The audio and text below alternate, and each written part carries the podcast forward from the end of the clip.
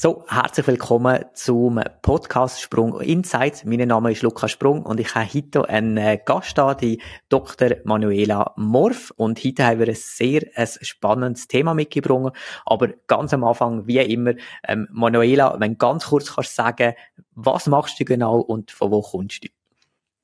Ähm, ja, mein Name ist äh, Manuela Morf und äh, ich bin heute da, um mit dir über das Thema Burnout zu reden und auch, wie man das ähm, angehen kann. Ich selber bin seit gut zehn Jahren ähm, in der Forschungswelt unterwegs zum Thema Burnout. Also ich forsche und ähm, unterrichte auch zu dem Thema. Konkret, wir nennen das Arbeitsgestaltung. Also wie kann man gesunde, motivierende Arbeitswelten schaffen? Das ist so ein bisschen meine Passion. Äh, selber, ja, leide ich nicht unter einem Burnout, aber ich kenne natürlich, wie statistisch üblich, äh, ich glaube, jeder kennt jemanden, der ein Burnout gehabt hat oder ähm, Burnout ähnliche Symptome aufweisen. Also ein wichtiges Thema. Und privat, ihr hört es an meinem charmanten Akzent, also Dialekt, ich bin Zürcherin. äh, ich äh, bin derzeit auch in Zürich daheim mit meinem Partner und zwei Kindern, äh, arbeite aber an der Universität Universität Luzern ähm, seit 2018. Sehr gut, danke vielmals. Wie, wie bist du auf das Thema gekommen, beziehungsweise auf das Thema ähm, Arbeitsgestaltung und so weiter? Was hat dich dazu motiviert, quasi da dein Leben zu widmen oder die letzten zehn Jahre da drin zu investieren? Ja, ich glaube, ähm, es hat mich so ein bisschen, ich habe angefangen im, im HR-Marketing, muss man dazu sagen, neben dem Studium arbeiten. Und ähm, ich habe das sehr einen spannenden Einstieg gefunden in die HR-Welt, aber es ist mir dann irgendwie, habe ich gefunden, es wäre ja eigentlich statt nur immer die schönen, ich sage jetzt Werbeversprechen und, und äh, Employer-Branding-Versprechen zu machen, äh, auch mal schön wirklich reinzuschauen, wie man halt die engagierten, guten Arbeitsplätze wirklich auch schafft und kreieren kann, wo man ja in diesen Hochglanzbroschüren von der Arbeitgeber immer liest.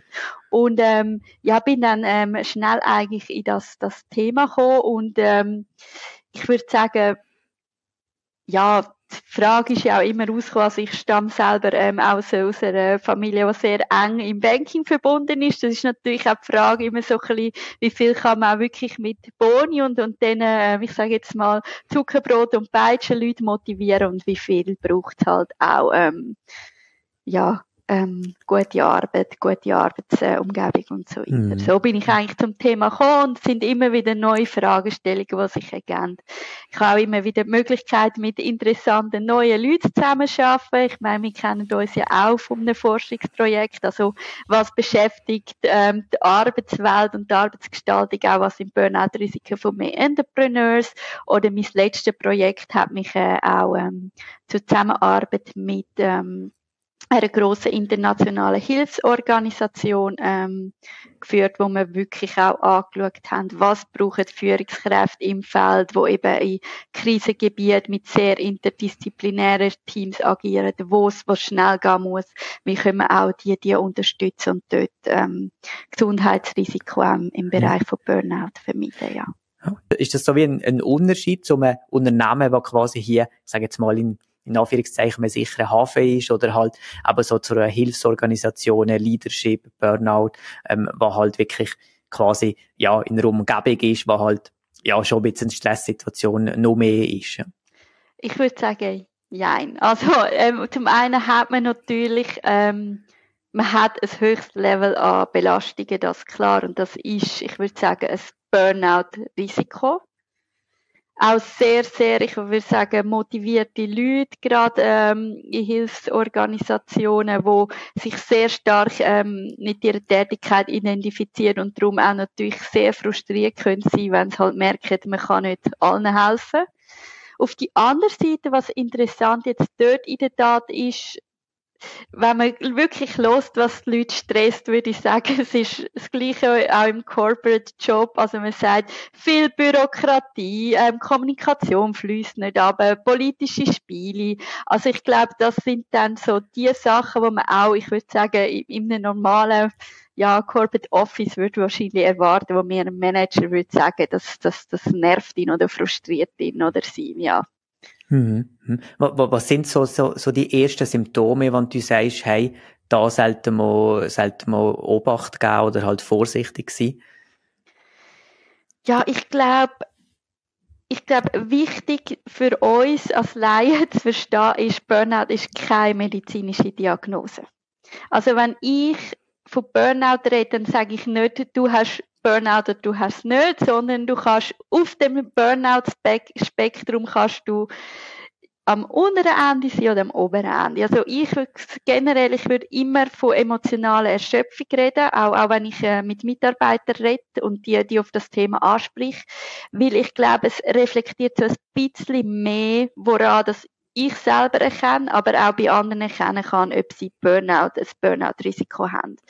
Äh, wichtig am Burnout ist eben, dass das, ähm, oder, oder am Burnout erkennen ist, selber vielleicht, wenn ich das Gefühl habe, oh, ich stehe Morgen auf, und ich fühle mich schon erschöpft, ich habe keinen Bock auf, auf die Arbeit. Und ich meine, klar, jeder hat mal die Tage, wo, ja, wo es nicht so rosig ist. Aber wenn das halt über eine längere Zeit der Fall ist, dann ist mal Zeit zum Anschauen. Äh, an anderen oder auch selber merkt man es häufig auch, es kommen zynische Sprüche. Ähm, Leute, wo man, also vielleicht Kundenbeziehungen, wo man früher geschätzt hat, dass unter Leuten sein, dass mit Leuten arbeiten, dass das nervt einem nur noch. Jetzt, jetzt kommen die schon wieder mit einer neuen irgendwie Anforderung. Und das Dritte ist auch, ähm, man kommt so, man hat eine reduzierte Leistungsfähigkeit, aber in dem Sinn, dass man das Gefühl hat, nicht, es ist jetzt zwei Wochen lang streng, sondern es ist streng und ich komme auch selber nicht mehr daraus raus. Ich kann nicht mehr ähm, sauber arbeiten, ich mache Flüchtigkeitsfehler. Das, ich würde sagen, das sind so die drei Kriterien, also die Erschöpfung, der, der Zynismus und auch ein bisschen die, die verminderte Leistungsfähigkeit, wo man das ähm, erkennt. Hm wenn, wenn du so würdest zurückschauen, so die, die letzten Jahre oder vielleicht sogar die letzten 20, 30 Jahre, ist das etwas, was früher euch schon gegeben hat oder was man einfach nicht wahrgenommen hat damals? Weil ich, ich habe so eher so das Gefühl, so in den letzten Jahren wird das so ein bisschen gehypt, in Anführungszeichen, das Thema. Was ist so deine Meinung dazu oder, oder eure Studie, die, du dazu gemacht hast? Ich glaube eben, es ist ein bisschen schwierig zu sagen, weil es halt wirklich keine medizinische Diagnose ist. Man kann ja nicht dann nachschauen, wie viel ist früher war und wie viel ist heute.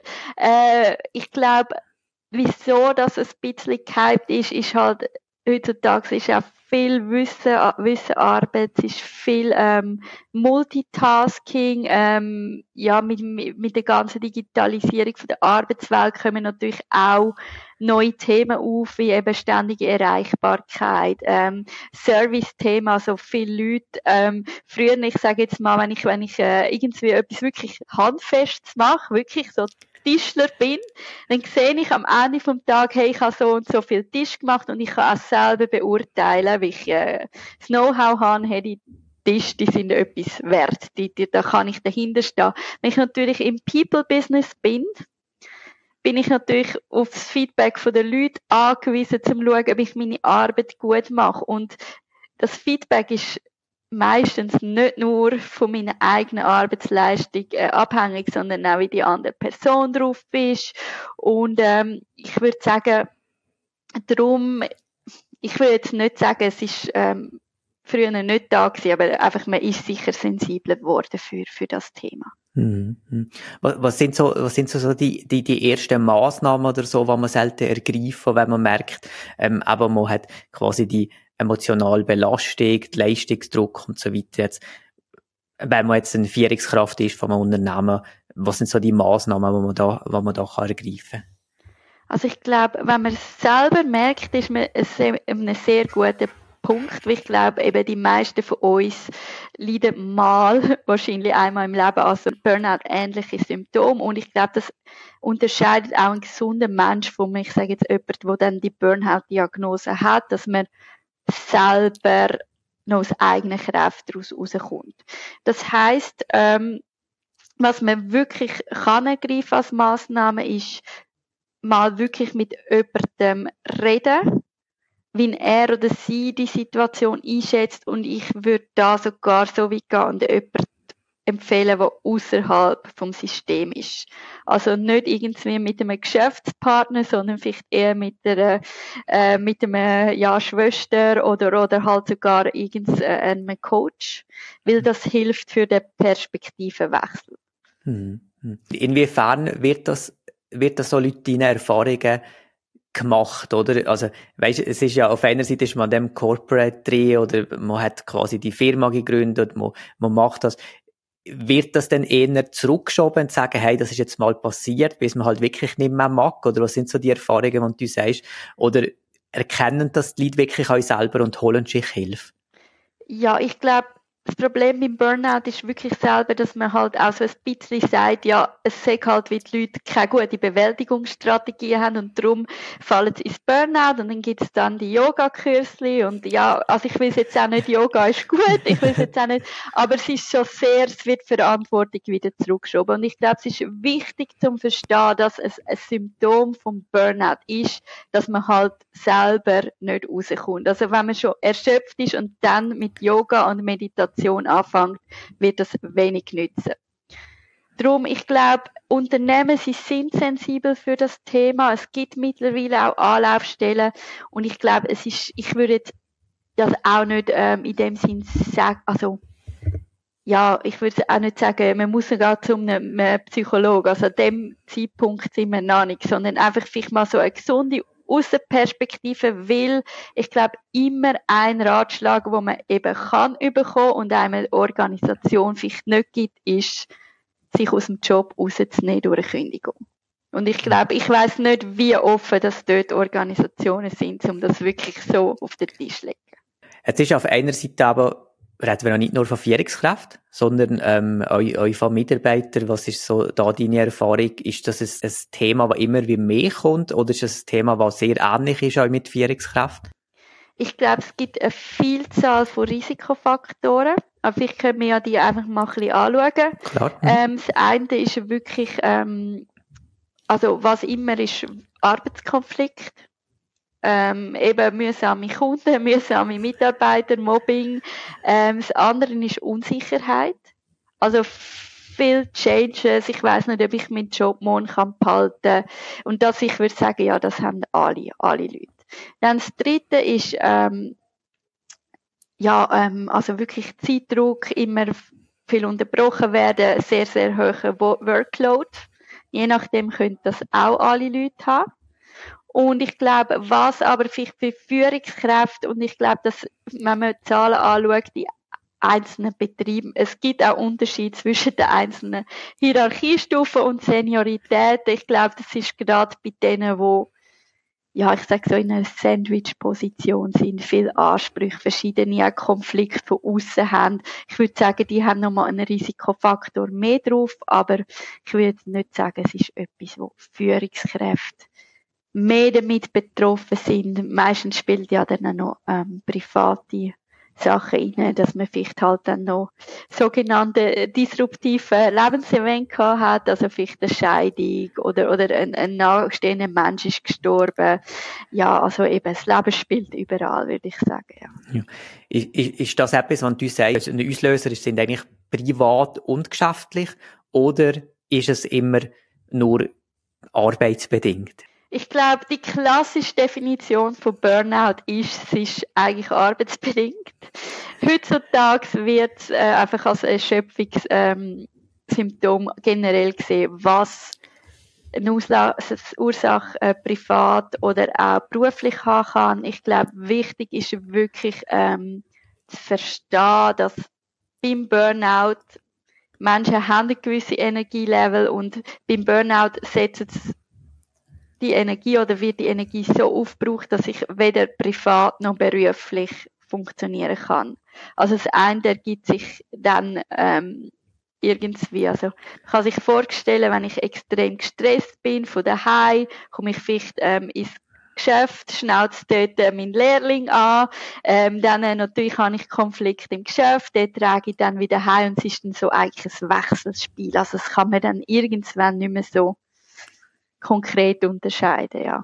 Was würdest du so für Tipps geben, wenn, wenn, wenn du quasi weisst, hey, so Mitarbeiter rennen und irgendwas war in ein, in ein Burnout drin? Was sind so die Sachen, die man als Führungskraft kann machen Ja, ich glaube, wenn man das merkt, dass es eine Verhaltensänderung gibt, dann, äh, ich glaube, was, was ähm, so Fachstellen raten. Also ich glaube, man kann dort, es gibt auch gute Fachstellen, wie geht es dir, sogar mit einer Anleitung für Führungskräfte. Was, was die raten, ist, dass man wirklich ähm, das Gespräch sucht. Und das aber auch in einem Zwei-Stufen-Prozess macht. Und zwar im ersten, im ersten Gespräch, wo natürlich an einem guten Ort, zur ruhigen Zeit stattfinden geht es darum, dass man halt mal ähm, Beobachtung anspricht, sagt, ich mache mir Sorgen um dich.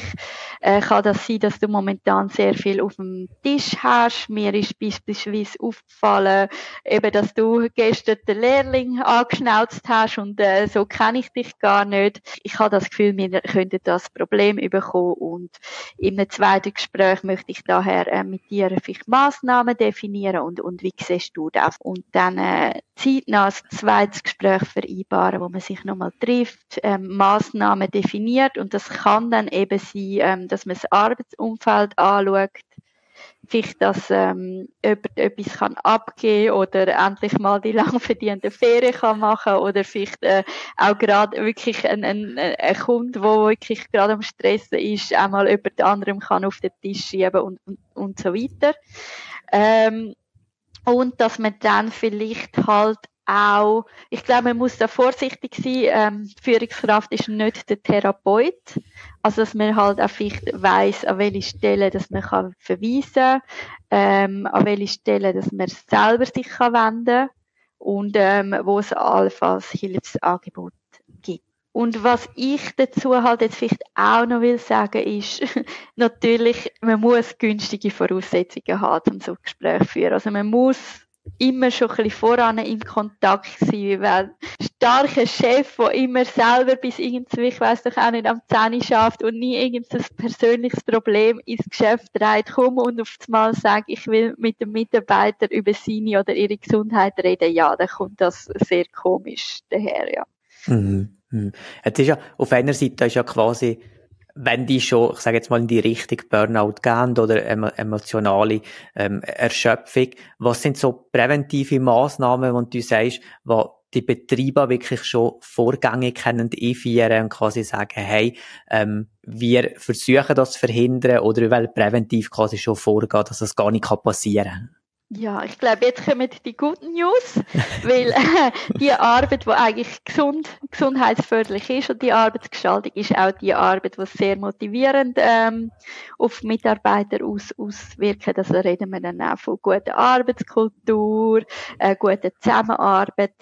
Ähm, ich glaube, das Wichtigste ist, dass man als Führungskraft selber Gesundheit oder Wohlbefinden Befinden jetzt als Überbegriff auch so ein bisschen als Priorität macht. Und ich weiß, das ist einmal schwierig, weil klar, es gibt Zielkonflikte. Wir alle haltet hoch, ja, wir sollten die E-Mails nicht viel checken und nicht ständig erreichbar sein, aber wenn dann halt doch der wichtige Kunde anläutet, nimmt man dann trotzdem ab. Und ich glaube, es macht vielleicht da auch Sinn, zusammen mal mit dem Team mal so eine Art wie ein Teamchart zu machen, wie, wie will man das handeln? Und klar, es kann Ausnahmen geben, aber ja, man sollte dann vielleicht auch als Ausnahme ähm, benennen. Und da drin ähm, ist halt auch wichtig, dass man vielleicht dann als Führungskraft auch keine Doppelbotschaft aussendet, indem dass man dann halt sagt, ja, ähm, ihr müsst nicht erreichbar sein, aber selber halt auch noch am 10 Mails schreibt. Also ich meine, ja, eben, ich kenne es von mir auch. Ich schreibe auch mal am 10 ein Mail mittlerweile. Nimm mir vor, das wenigstens erst am nächsten Morgen rauszuschicken, aber halt auch einfach so ein bisschen auf so Sachen schaut, dann eben, was ich vorher schon ein bisschen angesprochen habe, ist im Austausch sein, also vielleicht bei der 1 zu 1 einmal fragt, hey, was geht, was steht bei dir vielleicht privat auch gerade an, ähm, wie sieht es so mit dem Energielevel aus, äh, magst du noch etwas oder hast du momentan zu viel vom ähm, Tisch. Dann, es gibt zum Beispiel auch gute ähm, Stress-Checkliste von der SUVA, wo man vielleicht mal für sich kann durchgehen kann. Oder auch im Team. Mal so ein bisschen Standortbestimmung, ein Assessment machen, auch dann mit dem Team zusammen schauen, Bottom-up-Initiativen, was, was könnte man vielleicht ändern. Und ganz wichtig, tragfähige Beziehungen schaffen, also eben Teamzusammenhalt. Und wenn du jetzt auch gerade Entrepreneur ansprichst, ich denke, wir sind sehr, sehr ähm, kritisch, wenn es darum geht, Mitarbeiter auszuwählen. Bei den Kunden einmal nicht so. Aber ich glaube, auch dort lohnt sich vielleicht mal überlegen, was für Kunden wo man will man haben, wie will man die ansprechen und wo sind die ähm, umeinander. Wichtig ist auch ähm, ein Plan für einen Krisenfall in der Schublade haben. Also ich glaube wirklich, wenn etwas passiert, wie sieht das Case Management dem aus? Wem läuten wir an? Ähm, wie will man die Sache angehen? Ich glaube, das sind ähm, so ein bisschen, ähm, ja, ähm, die, die Eckpfeile. Wie ernst denkst oder, oder hast, siehst du, wie das Unternehmen jetzt schon nimmt? Ich glaube, Unternehmen nehmen es sehr ernst. Ich glaube, was im Ernstfall wirklich dann halt so ein Klux ist, und das sieht man in den Daten, sind halt auch die Zielkonflikte. Also jeder weiß, auch wenn es um Arbeitssicherheit geht, äh, ich sollte vielleicht nicht ähm, schnell mit meinem Gabelstapler umfahren, aber halt, ja, wenn ich Zeitdruck habe und, und vielleicht auch noch mal heute früher aus dem Büro muss, aber ja, die Chefin doch noch den extra Load verlangt, ja, dann mache ich es halt trotzdem und ich glaube, das ist wirklich ähm, ein kleines Problem.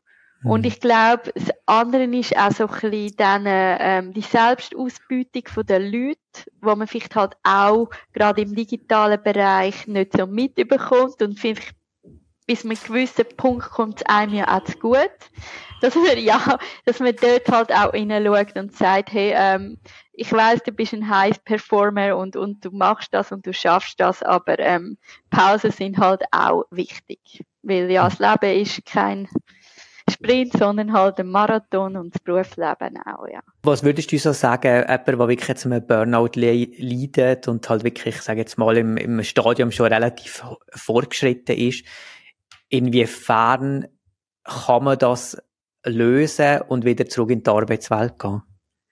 Ich glaube, jemand, der wirklich fortgeschritten ist, der ist auf jeden Fall ein Besuch beim sicher Hausarzt fällig, weil eben es kann auch in, in, äh, mit ähm, ja, körperlichen Symptomen einhergehen. Also, und ich glaube, dort äh, es ist möglich, also eben Burnout kann auch viele Gesichter haben, das kann auch ein sehr akuter Nervenzusammenbruch sein, basierend auf ähm, sehr ähm, tragischen Lebensumständen, wo dann jemand ähm, auch wieder rauskommt. Und ich glaube, eben für mich ist immer so ein bisschen die Frage, was ist die Haupt, die Haupt oder was sind die Auslöser? Und wenn natürlich das Arbeitsumfeld der Auslöser ist, das kann auch sein, weil jemand vielleicht halt einfach auch einen, einen Beruf gewählt hat, wo der Person zusagt, würde ich sagen, dort macht es natürlich Sinn, äh, die Person wirklich dort rauszunehmen und vielleicht auch nicht mehr ähm, zu integrieren. Ich glaube, wenn sie will, ähm, und, und je nachdem, was der Auslöser ist, wenn man die gut kann beheben, ähm, ja, dann sollte das möglich sein. Wie gesagt, ähm, Burnout ist nicht medizinische Diagnose. Es ist ein Spektrum. Also darum, ich glaube, das kann man nicht generell sagen, ja. Mhm. Burnout ist ja auf einer Seite auch irgendwie zum Geschäftsmodell geworden. Also es sind ja sich extrem viel ähm, Kliniken eröffnet oder wo, wo man sagt, hey, komm mal abschalten und so weiter. Ähm, wie merkst du das so? Sagen die Leute vielleicht eher so wie, zu früh. Ich bin mir, ich leide mir Burnout, weil es halt quasi von diesen Instituten oder von diesen, ich sage jetzt mal, den Geschäftsmodellen oder Retreats, da jetzt entwickelt worden sind, oder vorher du hast schon gesagt Yoga, weil das irgendwie impliziert wird und sagt, hey, wenn das ist, dann hast du ein Burnout. Wie, wie, wie siehst du das so? Also ich glaube, es ist sicher ich glaube allgemein die, die Self-Coaching-Szene ist, ist ein riesiges Geschäftsmodell, wo ähm, halt auch bei den Personen selber ansetzt. Ob das jetzt durch das ja, beflügelt wird. Ich glaube, was beflügelt wird, ist halt, dass man sehr schnell den Begriff Burnout ins Maul nimmt. Und ähm, wie gesagt, ich würde immer von einer Erschöpfung ähm, reden und klar, wenn man erschöpft ist, macht das Sinn, ähm, dass man vielleicht einen, einen Break nimmt. Ob man jetzt dafür in so eine, so eine Klinik muss oder nicht, eben, das kann ich nicht beurteilen. Es kann wahrscheinlich der Hausarzt oder ein Arzt einem besser sagen. Ähm, ich glaube, ganz allgemein ist wichtig, dass man gute Entspannungsstrategien hat, die auch im Alltag einbaut, ähm, präventiv. Und ich glaube, so ja, so einmal Aufenthalt, wie gesagt, behebt wahrscheinlich das Problem langfristig nicht. Aber ich, es ist für mich schwierig zu sagen, wenn du von diesen Kliniken redest, ob das jetzt äh, medizinisch indiziert ist ähm, oder nicht. Aber ich selber, wo zehn Jahre auf dem ähm, forsche, ich selber, ich würde behaupten, ich würde nie jemandem eine Diagnose geben, hat das Burnout oder nicht. Wenn du so einen Tipp könntest geben an Führungskraft oder allgemein Thema Burnout, was würdest du da sagen? Ähm, macht euch Gesundheit zur Priorität, weil Forschung zeigt auch, dass das eigene Wohlbefinden von Führungskräften ist wirklich äh, sehr stark voraussagend auch für Führungseffektivität. Sehr also, gut. Ja. Sehr gut. Äh, sehr schöner, sehr schöner Abschlusssatz. Vielen Dank, ähm, Manuela, dass, dass hier bist gewesen. Vielen Dank für deine, für deine Ausführungen. Und, ähm, ja, danke, dass du im Podcast bist gewesen. Ja, danke dir für die Einladung.